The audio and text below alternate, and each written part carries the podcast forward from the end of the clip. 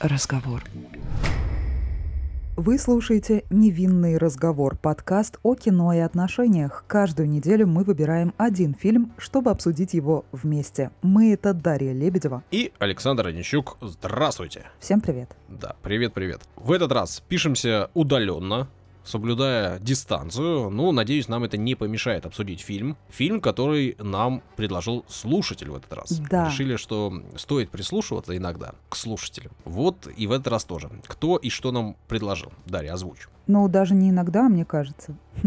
Нужно учитывать мнение тех, кто выбрал нас для того, чтобы коротать свои вечера или дни. То есть ты готова идти на поводу. Ну, в смысле идти на поводу? Если предложение актуально, во-первых, и, во-вторых, это классика, да, а выбрали мы фильм под названием «Король комедии», точнее, нам предложил Константин Литвинов. Поэтому сегодня, мне кажется, он претендует на звание «Король предложений». Да, при этом, значит, «Король комедии», 82 год, США, и Мартин Скорцеза. Ну да, ну можно так C не выделять, мне кажется, можно просто Скорсезе говорить, так удобнее. Наверное, так и правильнее, но не в этом дело. Дело в следующем. Вот э, до того, как мы начнем разговор предметный и серьезный, у меня к тебе такой вопрос. Ты представляешь, о чем мы будем говорить в этом выпуске? Ты вот уже подготовила план нашего разговора? Слушай, тема настолько актуальна, на сегодняшний день. И обсуждение может быть совершенно многоплановым. Здесь речь, по сути, не о комедии идет. Хотя, ты знаешь, вот э, мы выбрали фильм этот уже давно и обратили внимание на предложение Константина уже давно достаточно. И буквально вот на днях, э, к сожалению, стало известно, что один из комиков популярных в нашей стране э, решил свести счеты с жизнью.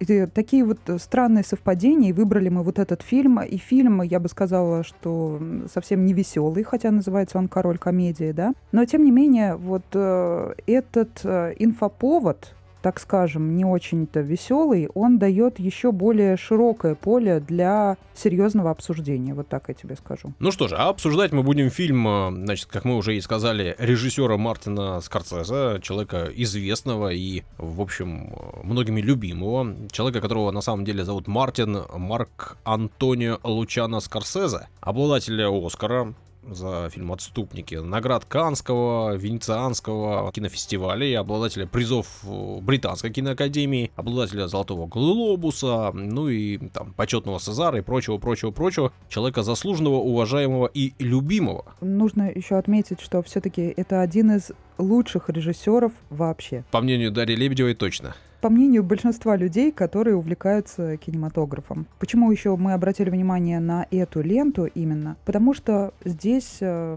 значит, фигурирует не просто э, сам режиссер прекрасный, да, и тема актуальная, но плюс еще тут тандем, да, вот этот знаменитый тандем Скорсезе Де Ниро, который нельзя обойти стороной, и абсолютно точно, когда мы видим в описании фильма эти две фамилии, то точно понимаем, что, скорее всего, это будет что-то, если не гениальное, то около того. Поэтому очень важно сказать о дружбе этих двух людей. Де Ниро играет э, здесь главную роль, да, он э, является обладателем двух Оскаров, э, в том числе, значит, за «Бешеного быка», там он получил Оскар за главную роль, и фильм это тоже Мартина Скорсезе. Кстати, на тему «Бешеного быка» очень важно отметить, этот фильм стал особенной такой отправной новой точкой в жизни Мартина Скорсезе, и во многом благодаря как раз Роберту Де Ниро. Почему можно говорить об их дружбе, хотя она основана на профессиональных интересах в первую очередь, да? В определенный момент жизни Мартина Скорсезе, когда у него были проблемы с запрещенными веществами, он был на грани жизни и смерти, и именно Роберт Де Ниро поспособствовал тому, чтобы вот этот знаменитый великий режиссер остался на плаву, и можно сказать, что Де Ниро вытянул его из этой сложной жизненной ситуации и вовлек опять в работу. То есть многие считают, что он э, спас ему жизнь. Поэтому вот этот э, бешеный бык стал очень важным, по сути дела, фильмом в жизни этого человека знаменитого, да, ну и одним из гениальных фильмов понятное дело. Но сегодня не об этом фильме. Да, но при этом э, «Бешеный бык» — это 81 год, фильм, который мы обсуждаем, «Король комедии» — это 82 год. Это один и тот же режиссер, один и тот же исполнитель главной роли, и это совершенно разные фильмы по настроению и по тому, какого, каких персонажей исполняет Де Ниро в них. Да, причем многие кинокритики, настолько их мнения разнятся, да. Кто-то говорит, что это гениальный фильм, а кто-то говорит, что этот фильм настолько отличается от классического представления о том, что может снимать Скорсезе. И что может играть Де Ниро, да, на тот момент? Ну нет, к Де Ниро не думаю, там он в классическом своем амплуа представлен, мне кажется. Но просто это на контрасте, видимо, с таксистом. А еще, оказывается, вот обсуждение вот этого фильма и кинокритиками, и кинолюбами, киноманами, оно возобновилось после выхода фильма «Джокер», с Хоакином Фениксом в главной роли. Ты смотрел этот фильм? Джокер, да, смотрел. И я при просмотре э, Короля комедии тоже проводил э, прямые э, параллели видел пересечение этих фильмов. Да, это не просто так. Оказывается, тот Филлипс, э, режиссер Джокера, он вдохновился. Не просто так ты проводил эти параллели. Он вдохновился фильмом именно «Король комедии» и фильмом «Таксист» того же Мартина Скорсезе с тем же Робертом Де Ниро в главных ролях. И хорошо, что мы посмотрели «Короля комедии», потому что почему-то вот э, он у меня не был вообще в списке того, что нужно было посмотреть. Поэтому Константину отдельно еще раз спасибо. Также в этом фильме еще играют, надо, наверное, назвать и остальных участников э, фильма. Джерри Лэнгфорда играет э, Джерри Льюис. Также одну из э, главных ролей играет Дайан Эббот, насколько я понимаю, на тот момент жена Де Ниро. Здесь она играет Риту Кин. Один из персонажей по имени Маша играет ее Сандра Бернхард, и это вообще для нее первая такая серьезная роль в большом кино. Да, вот, кстати, ты помнишь ее, вот эту Сандру Бернхард? Ты ее помнишь по каким-нибудь другим фильмам? Да, ну у нее очень такой яркий образ, э, такое запоминающееся лицо, но я не могу сказать, что кто-то, кроме Де Ниро, в этом фильме прям вот э, такой по-настоящему мировой звезды фор формата большой мировой звезды. Но просто смотри, чем мне нравится еще Скорсезе, что нет ничего случайного. То есть э, Сандра, на самом деле, мало того, что она, оказывается, э, входит в список 100 величайших стендап-комедиантов всех времен, о-ля-ля. Она мне запомнилась больше всего в детстве по, по фильму «Гудзонский ястреб», да, где да. у нее там была яркая роль. Вот я помню ее вот по этой роли. Поэтому мне было ее очень приятно видеть вот в этом фильме, и насколько она вжилась тоже вот в этот образ, это очень интересно. И э, фильм о комедии, и, по сути дела, играет э, женщина, которая свою жизнь э, по большей части посвятила комедийному делу комедийному искусству. И вот э, актер, который играет Джерри Лэнгфорда, Джерри Льюис, да, он тоже имеет, э, значит, очень большой вес именно в комедии. Поэтому здесь все одно к одному сходится. Ну что ж, давай поговорим о том напитке, который ты подобрала для просмотра этого фильма, и том напитке, который мы рекомендуем всем слушателям нашего подкаста для просмотра. Употребление алкоголя вредит вашему здоровью. Наши личные рекомендации не являются призывом к действию. К ним не стоит прислушиваться, если вам еще не исполнилось 18 лет. Ну что ж, американский режиссер итальянского происхождения Мартин Скорсезе, его работы импульсивные и смелые, заслуживают густой винной кампании. Несомненно, нужно подобрать красное, сухое, мощное вино. На эту роль вполне подойдет Вальполичелло, его производят в одноименном винодельческом регионе Италии. Дословный перевод «долина множества погребов». И интересно, что при производстве этого вина используется технология заизюмливания, увяливания ягод, поэтому напиток в итоге получается концентрированным и ароматным. Процентное соотношение самих сортов винограда может быть разным, понятное дело, но основным для вин Вальполичелло является карвина, автохтонный сорт красного винограда из Венета – кстати говоря, вот в пользу этого вина делали выбор многие известные писатели, которые отмечали, что оно настолько густое, что его можно есть ложкой, буквально как каждый кадр фильмов Скорсезе. И в зависимости от бренда цена за бутылку может быть разной совершенно. У меня сегодня экземпляр стоимостью в районе 1000 рублей, совсем недорогой, из магазина напротив, поэтому, несмотря на то, что все это, возможно, для кого-то звучит слишком красиво и будто бы неправдоподобно, это реальность. Все в ваших руках, как говорится. Саш, скажи мне, пожалуйста, э, за сколько ты купил свою бутылку? Мы сегодня с тобой с двумя разными бутылками. Да, ну я хотел сказать, что действительно мы об этом мало говорили, о том, что все напитки, которые мы рекомендуем, они в принципе доступны, ну, как минимум в Санкт-Петербурге, да, наверное, и в большинстве городов э, средних и больших России. Да, речь не идет ни о каких брендах. Это не реклама. Мы еще раз э, напоминаем, что мы предлагаем свои напитки для взрослых людей и просто говорим о том, что их можно купить за доступные деньги в практически во всех э, больших магазинах или специализированных. Так что не пугайтесь и, послушав наши рекомендации, обратите внимание просто на эти названия, вы наверняка их э, сможете найти на полках больших магазинов и специализированных отделов. Так что, знаете, имейте в виду, если вдруг решитесь, то берите. А нет, так и сок тоже подойдет вполне. Или чай, или кофе, или то, что вы любите пить. В общем, переходим к обсуждению фильма и, как мы говорим, э, отношение к фильму, отношения в фильмах, о кино и отношениях наш подкаст.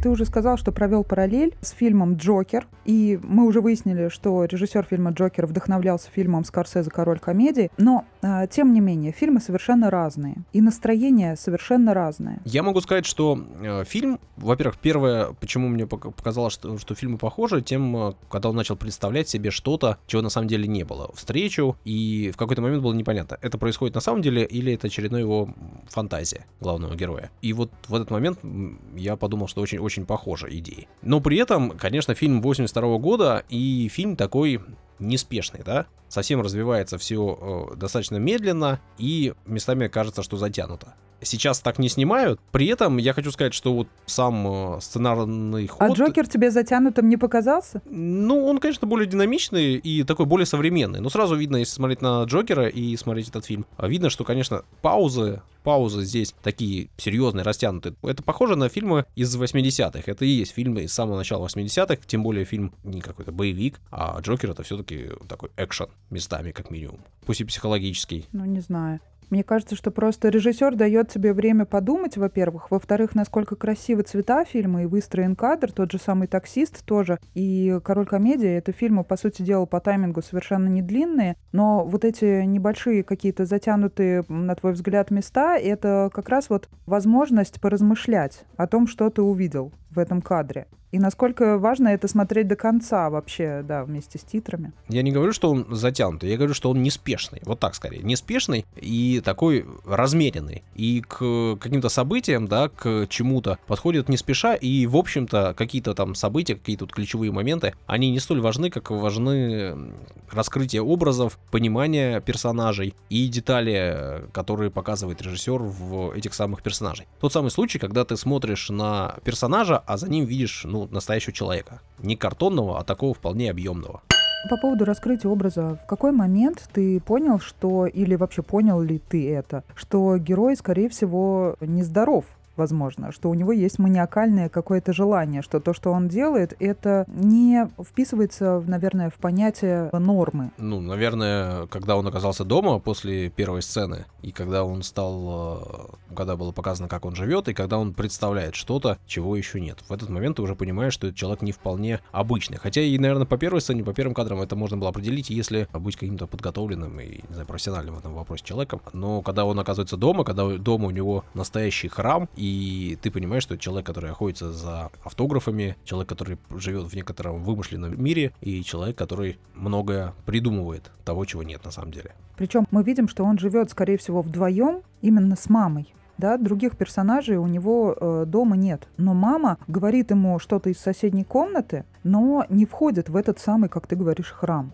То есть будто бы для нее эта территория закрыта. И, возможно, она даже и представления не имеет о том, что делает ее сын уже взрослый. И почему они живут, продолжают жить вместе. То есть вот э, я думаю, что это тоже имеет отношение вот к каким-то такого рода, не то что даже психическим отклонениям, но что-то около того. Причем вот э, самый первый кадр, когда мы видим, каким образом он попадает э, в машину к известному артисту, да, вокруг которой настоящий ажиотаж происходит, тоже не каждый способен вообще быть настолько навязчивым. То есть как, до, как долго они прощались с ним, как долго он уходил и говорил ему до свидания. Ну, в этот момент уже чувствуешь, что он не, впол- не вполне нормальный человек, э, когда э, очевидно затянутое, получается, прощание. Да, он э, на первых э, кадрах кажется очень настойчивым человеком, который хочет добиться своего и, несмотря ни на что, готов э, идти к поставленной цели. И он, в принципе, говорит, что он именно такой человек, что он готов, что он находится в нужной точке, и он, ему нужен лишь момент, лишь шанс. Но вот когда он начинает прощаться, это кажется уже, конечно, чересчур затянутым, и его предложение там пойти пообедать это, очевидно, предложение, которое получит только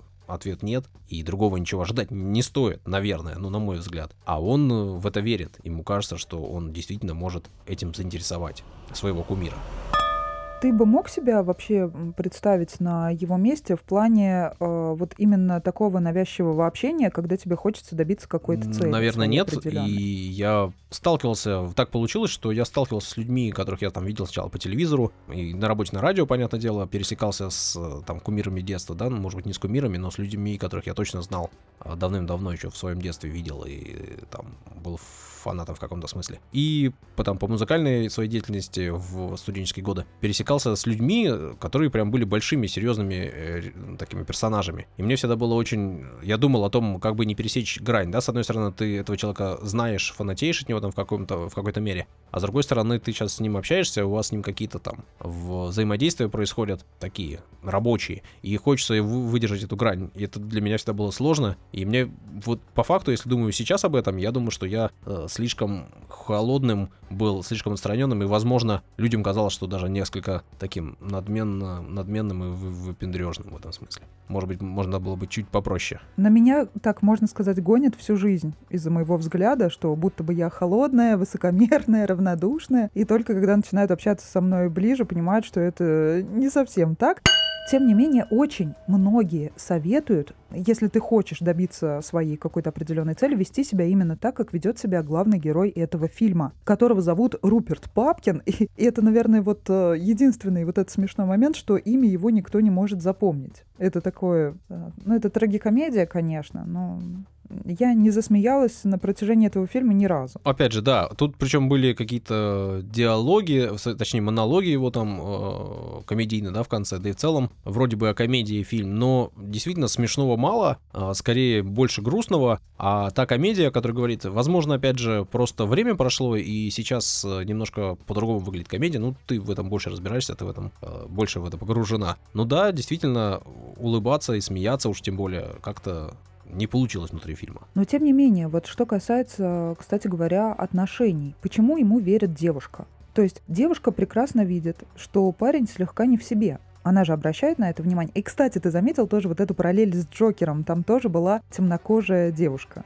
И, и здесь тоже очень похоже. Да, но в фильме Джокер девушка не обратила на него внимания, прошла мимо, и у них не было совсем никаких взаимоотношений. И в итоге это было одним из причин, по которых он э, там слетел с катушек. Да, хотя если бы она там обратила внимание, если бы у них что-то получилось, хотя это по фильму совсем было невозможно, то получилось бы все иначе в итоге. А здесь Рита, ты права, она отвечает на какие-то его предложения, но тут, мне кажется, чуть, чуть больше, чуть более простая ситуация. Они были знакомы когда-то в школьные годы, да, возможно, тогда он оказался странным. Он сейчас кажется странным, ходит в таком костюме и с усиками смешными, конечно же. Но он что-то говорит, и это кажется, может быть, даже и правдой он показывает какие-то автографы, он рассказывает какие-то истории, и в итоге он э, добивается своего, да, другое дело, как это случается, и чем он в итоге жертвует ради этого, но он приходит и его показывают по телевидению, по главному каналу, и он это делает в том числе, чтобы показать ей, что он добился своего. Ну, то есть она на него реагирует как-то, будто бы у нее есть какой-то меркантильный интерес да, причем такой какой-то слегка наивный. Она вроде бы сначала адекватно реагирует, то есть э, не, не совсем э, доверяет вот его вот этим навязчивым каким-то маниакальным представлениям. Ну, то есть вот, когда они сидят в ресторане и разговаривают, и он начинает уже перегибать палку, она понимает, что что-то здесь не так, ее начинает это все раздражать, потом у нее вообще настроение портится. Да, ты права, в ресторане она вроде бы, да, у нее портится настроение, вроде бы э, шутки его не заходят, но это все-таки еще шутка, это еще, ну, точнее, это можно э, считать как шутка шутку. В этом нет ничего такого. А сама девушка, ее образ, ну вот как, как я его увидел, она, видимо, была такой привлекательной и востребованной девушкой э, в школе. А потом что-то пошло не так, да, и она э, говорит, я все та же капитан команды поддержки. Но при этом она работает в каком-то баре небольшом. Она бармен. Очевидно, что у нее там, видимо, не, не, не все хорошо с деньгами, небольшое количество этих самых денег. Ну, то есть ты имеешь в виду, что у нее не реализованы какие-то амбиции, и вот эта ситуация наложилась на эти нереализованные амбиции? Ну, у нее все, все сложилось не совсем так, как она бы этого хотела. При этом, вот когда они приходят из ресторана, э, меня такая немножко цепанула фраза. Она говорит, в принципе, ты заслужил э, зайти ко мне на чашечку кофе. Да, вот меня поэтому и удивляют вот такие отношения. То есть э, будто бы и искры никакой нет, да, между людьми. То есть и все строится на вот этом каком-то взаимном «а ты мне что?», «а ты мне что?». То есть насколько это вообще допустимо вот э, в таком виде, значит, отношения строить? У них изначально мы понимаем, что у них будущего никакого нет. А что такое допустимо? Ну, смысле, допустимо, они же для себя это допускают. Допустимость — это, наверное, э, вопрос того, как ты оцениваешь ты, я оцениваешь отношения других людей. Человек, вот она лично считает, что это нормально. И, наверное, да, когда ты был супер успешный в школе, и на этой волне в какой-то момент э, тебе срывало голову, и ты думал, что у тебя впереди все будет так же, а потом тебя сильно жизнь прикладывает, или чуть слабее прикладывает, но так, что ты не становишься супер популярным человеком. Наверное, тебе и того же самого внимания не хватает. А тут появляется человек из прошлого, который видит э, в тебе всю ту же красавицу молодую и привлекательную, которая, очевидно, к тебе пылает некими чувствами или, по крайней мере, какую-то страсть проявляет. Наверное, это приятно. Судя по тому, как она себя ведет, она готова ответить ему взаимностью. По крайней мере, дать ему шанс.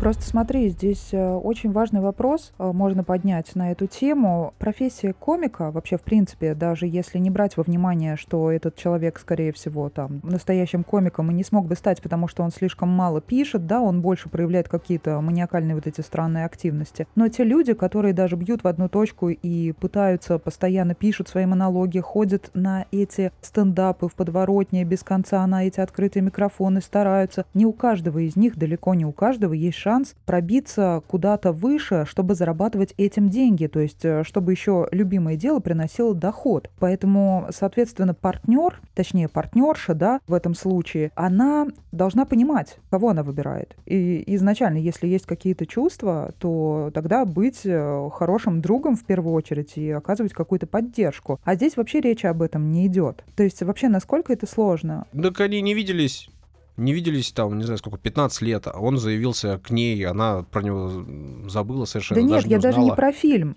Я даже не про фильм, потому что мы с тобой уже обсуждали там музыкантов, представителей творческих профессий, но ведь комик сейчас э, стоит особняком, особенно в России, когда мы э, как бы нагоняем вот эту американскую волну, по сути, нам показывают вот этот 82 год, да, тогда была там волна вот этого вот свободы слова, когда все уже вот эти шоу начали массово появляться, и все могли разговаривать открыто, рассказывать о себе. У нас только сейчас это все, по сути дела, вот как э, последнее десятилетие зарождается и последние пять лет развивается как-то уже вот именно аналогичным образом, как тогда в США. Эти люди, по большей части, они же все одиноки на самом деле. Хотя они постоянно рассказывают о каких-то своих ситуациях с девушками. Ну, комики, я имею в виду, стендаперы. Ну, слушай, опять же, но мне кажется, что э, некоторые люди думают, что свобода слова — это ну, вот если ты комик, ты можешь говорить все, что угодно, и ты должен говорить все, что угодно. И мне кажется, что люди начинают говорить даже не, не вполне то, что они в итоге думают и знают. Когда ты говоришь, что они должны там пережитое свое как-то перекладывать и, и делать этого что-то смешное, и то, что он говорит об этом, да,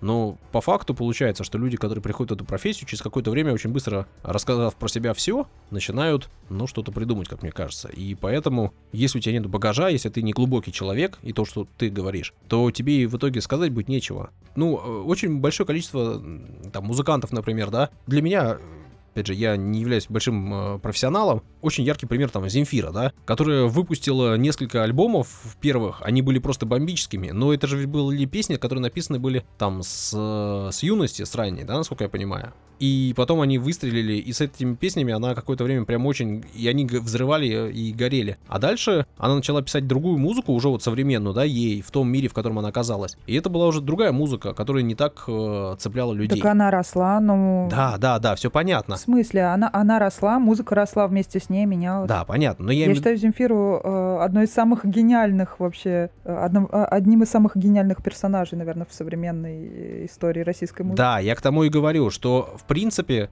выйти с первым альбомом нет никакой проблемы. Первые альбомы у многих очень стреляют. Очень часто, потому что ты на написание первого альбома имел Там, если тебе 20, ты мог начать песни писать там в 15, у тебя было 5 лет на запись этого альбома разных-разных песен, и ты, это был накопившийся материал, и он может выстрелить, и это такая реальная ситуация. А дальше ты начинаешь уже писать песни в другой жизни, другим человеком, взрослым являясь. И понятно, что часть аудитории от тебя отсеивается, а часть аудитории к тебе, наоборот, прирастает другой, который с тобой остается и в который ты идешь. А есть люди, которые выпустили первый альбом, и все, больше никогда уже ничего больше не написали, хоть сколько-то интересного. А первый альбом у них был бомбический. У него в жизни есть сбор автографов э, и, и все, и фанатение от одного человека. И он эту свою историю про одного человека, он ее рассказал. Он пришел к нему на шоу в итоге и сделал, ну, насколько я понимаю, типа смешное и успешное выступление. Ну, как, как я понимаю, его воспринимают зрители а по факту дальше больше в нем ничего нету. И, наверное, ну, в этом смысле ты права. Человек должен быть, наверное, наполнен, чтобы что-то нести другим людям. Мне кажется, что очень большое количество людей идет, следует за модой и хочет стать э, там музыкантами, да, какой-то момент все хотели быть там рок-музыкантами, потом рэп-артистами, э, теперь все хотят быть комиками, при этом не вполне понимают, что такое жизнь там артиста, какая она на самом деле и чего она требует от человека. Причем ты заметил, что успешными становятся в основном именно успешными не вот в пошлом каком-то популярном смысле слова, а именно, я имею в виду, теми людьми, лидерами мнений, можно вот так сказать, да, людьми, к которым прислушиваются и которых интересно слушать именно интроверты. То есть ты смотришь на этого комика, который вышел, грубо говоря, перед публикой выступать, да, и ты понимаешь, что на самом деле в жизни он интроверт. Это одинокий человек, которому достаточно и комфортно вообще проводить время с самим собой, у него хороший бэкграунд, хороший багаж, он достаточно достаточно начитан, и у него наверняка есть неплохое образование, либо он к этому стремится, да, в зависимости от возраста, потому что сейчас э, молодеют комики, молодеют все моложе и моложе становятся, да, популярные вот эти артисты. Наверное, по-разному бывает. Ты говоришь про какой-то один образ, мне кажется, есть какие-нибудь и другие, я просто очень плохо в этом разбираюсь. Ну, не знаю, там какой-нибудь Павел Воля, мне не кажется, ну, интровертом, прям совсем. Нет, Павел Воля однозначно не интроверт, он играл в КВН еще в студенчестве. Или какой-нибудь там Соболев, или еще кто-то. Ну, то есть есть разные люди, да, и, ну, когда ты говоришь про стендап, да, наверное, такой классический образ, наверное, да, что-то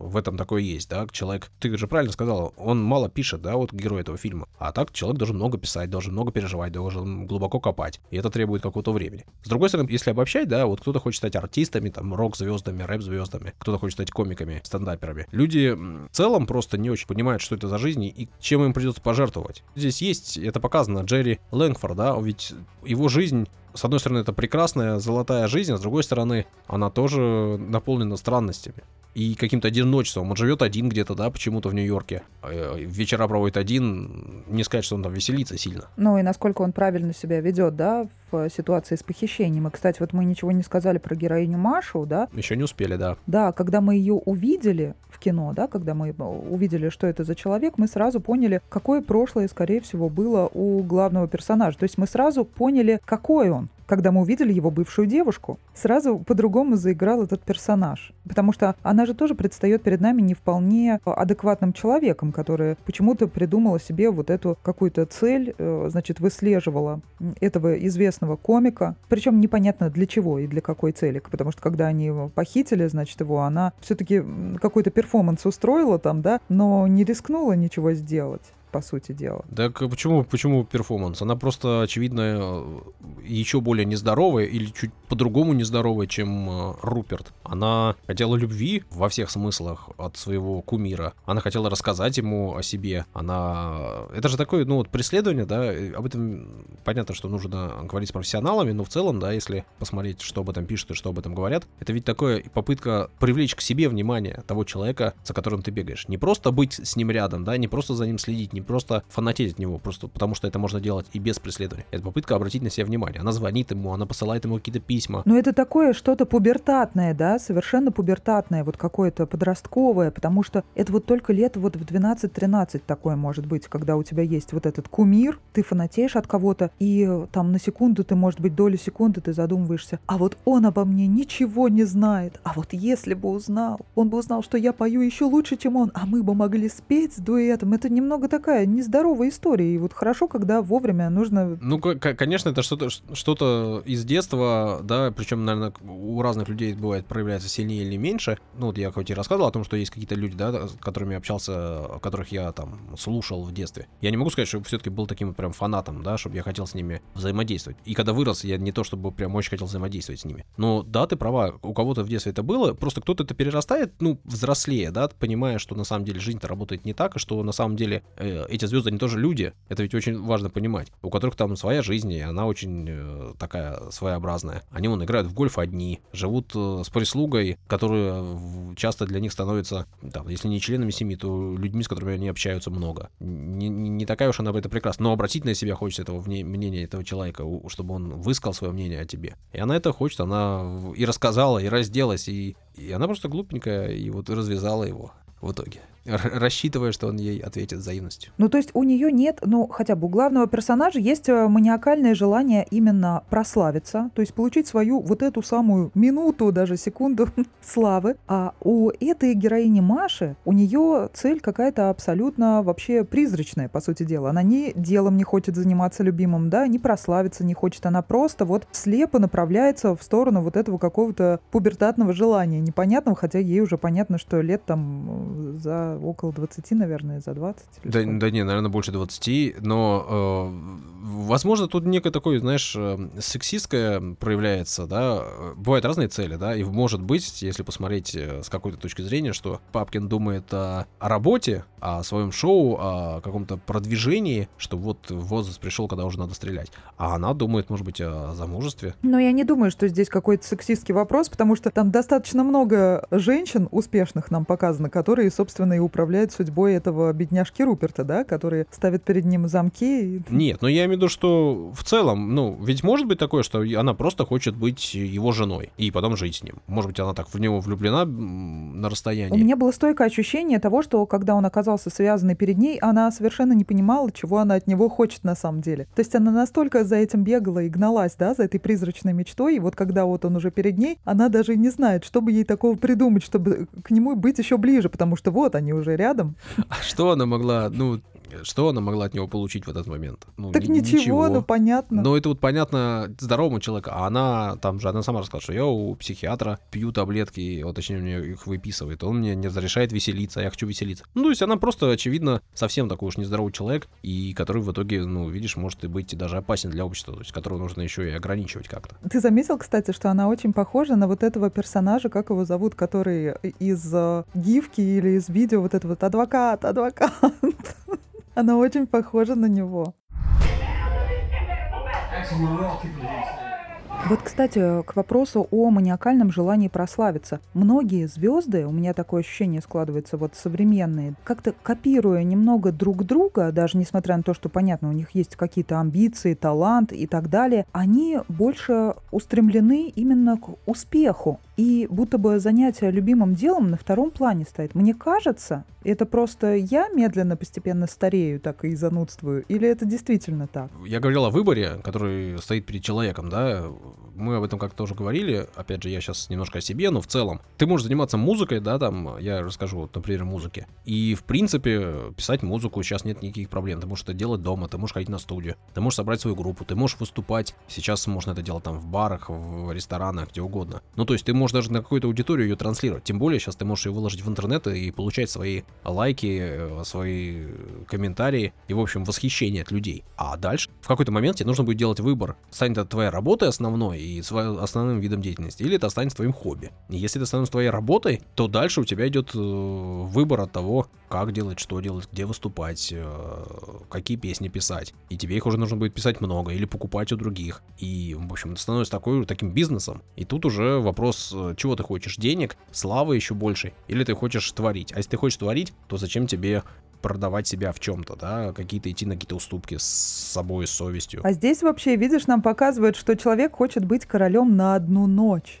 Ну, то есть это вообще третий вари- вариант, альтернативный. Ему достаточно. Ему просто достаточно даже одной ночи. Он готов даже пойти и сесть в тюрьму ради вот этой минуты славы своей. То есть для него сейчас или никогда, и он готов за это платить том числе своим временем. Но видно, что у него времени, он готов ждать, он готов идти на многое. То есть, с одной стороны, целеустремленный человек, но просто, видимо, целеустремленный с большими проблемами, которые в том числе идут из семьи. И это ведь понятно, что это мама, которая не показана, есть только, только голос, да, которая, ну, в общем, позволила ему создать храм. Наверное, он его создал уже не там, не в 30 лет, наверное, он начал создавать раньше, и, наверное, он начал его создавать не просто так, и он рассказывает о своем детстве, и, наверное, возможно, это имеет какую-то там частичку правды, как минимум, заложено было в его рассказе, да, в его монологе на телевидении. Так что очевидно, что это все из детства идет, и когда оно все накручивается, накручивается и усугубляется, в итоге оно таким становится комедийно смешным, да, ну вот, кстати, вот эта одна ночь успеха, она стала все-таки отправной точкой уже к его последующему какому-то блеску, значит, уже в сфере, может быть, писательском и так далее. Или все-таки это было финалом? Ты за чистую монету принял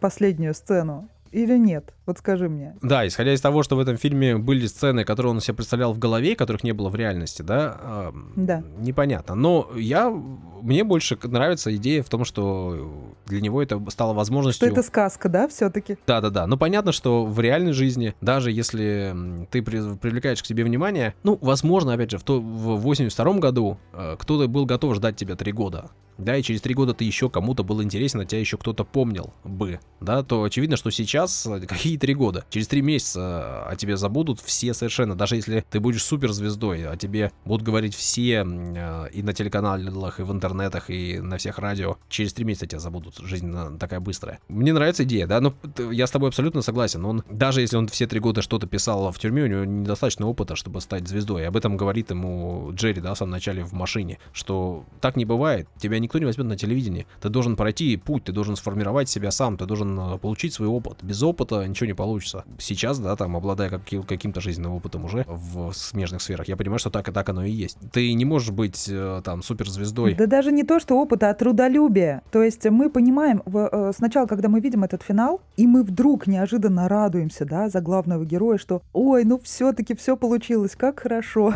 Замечательно. Сбылась его мечта. Может быть, у него и здоровье психическое наладится. Но потом мы вспоминаем о том, что человек, по сути, э, много монологов-то и не писал. И, скорее всего, в тюрьме он действительно тоже особо писательством-то и никаким не увлекался. И становится такое вот это сжатое ощущение такой тоски, грусти и вот это вот, даже не знаю, как назвать это чувство. Да нет, ну см- смотри, то, то, что ты говоришь, я с тобой согласен. Просто э, трудолюбие, да, оно может быть присуще трудолюбию. Трудолюбивым может быть ребенок уже там, но с детства он может быть трудолюбивым. И в 20 лет человек может быть вполне трудолюбивым. Он может обладать э, теми же качествами, которые там в 30 лет, в 25 хотя бы, э, в 35 останутся с ними и будут ему помогать по жизни. Но отсутствие опыта, да, в такой штуке, как комедия, как музыка, оно ведь очень много играет. Но все-таки юмор и музыку сравнивать достаточно сложно, но если учесть, что наши самые известные артисты там 30 лет назад в России, да, которые читали свои монологи, и тот же самый фильм, если ты вспомнишь «Юморист»,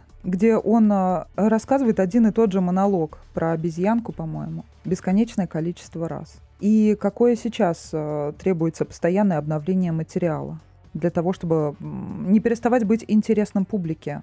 Даже той, которая тебя безумно любит. Да, но вот видишь, это, это, же, это же тоже проблема. Вот когда ты говоришь о юморе, вот это то, о чем я чуть раньше говорил, а, что человек уже в какой-то момент нужно будет. Когда ты его пишешь э, там в стол для себя, и э, у тебя еще нету необходимости выдавать какой-то объем сейчас, сегодня и здесь, ты пишешь и потом выбираешь. А потом получается ситуация, тебе нужно писать. Ты уже стал звездой, тебе нужно писать здесь, э, сегодня, чтобы завтра сдать, чтобы завтра показать. И далеко не у всех есть э, талант на это и возможности. Просто люди по-разному пишут с разной скоростью, да, с разной скоростью перерабатывают э, жизнь в этот самый материал, да. Ну вот, кстати говоря, э, Иван Усович говорил об этом, да, в интервью Дудю, что он не готов был, работая на телевидении, выдавать такой объем материала. То есть ему это некомфортно. И при том, э, что он принял для себя это решение, да, и, значит, пишет, я так понимаю, меньше, но тогда, когда ему комфортно, он все равно не теряет своей популярности. Вот он выпустил большой концерт. Поэтому как кому комфортно. Ну вот смотри, это вопрос, э, тот, о чем ты говоришь. Трудолюбие это или не трудолюбие? Чего ему не хватает? Трудолюбие? Или дело не в трудолюбии, а Нет, в том, он просто, что... он просто знает свою меру. Он просто не хочет, видимо, тратиться на ерунду какую-то. У него э, Да, или выдавать не, не, не готовый материал до конца. Да, да, да.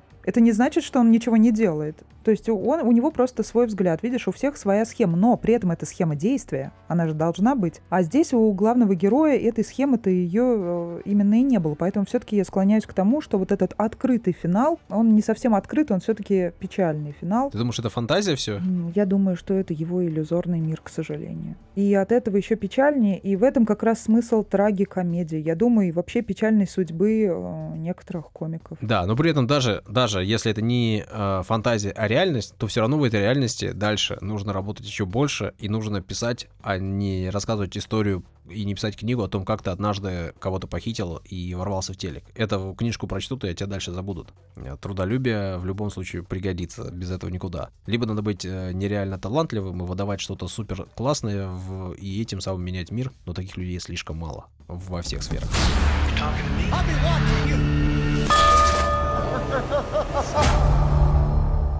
Ну вот скажи мне только, вот после вкусия какое у тебя осталось? Жутковатое или легкое? Мне фильм понравился. Я его сначала первый, наверное, полчаса прям в... тяжело смотрелось мне. Он был медленный, я не понимал, о чем мы будем говорить сегодня. А потом ты понял, да?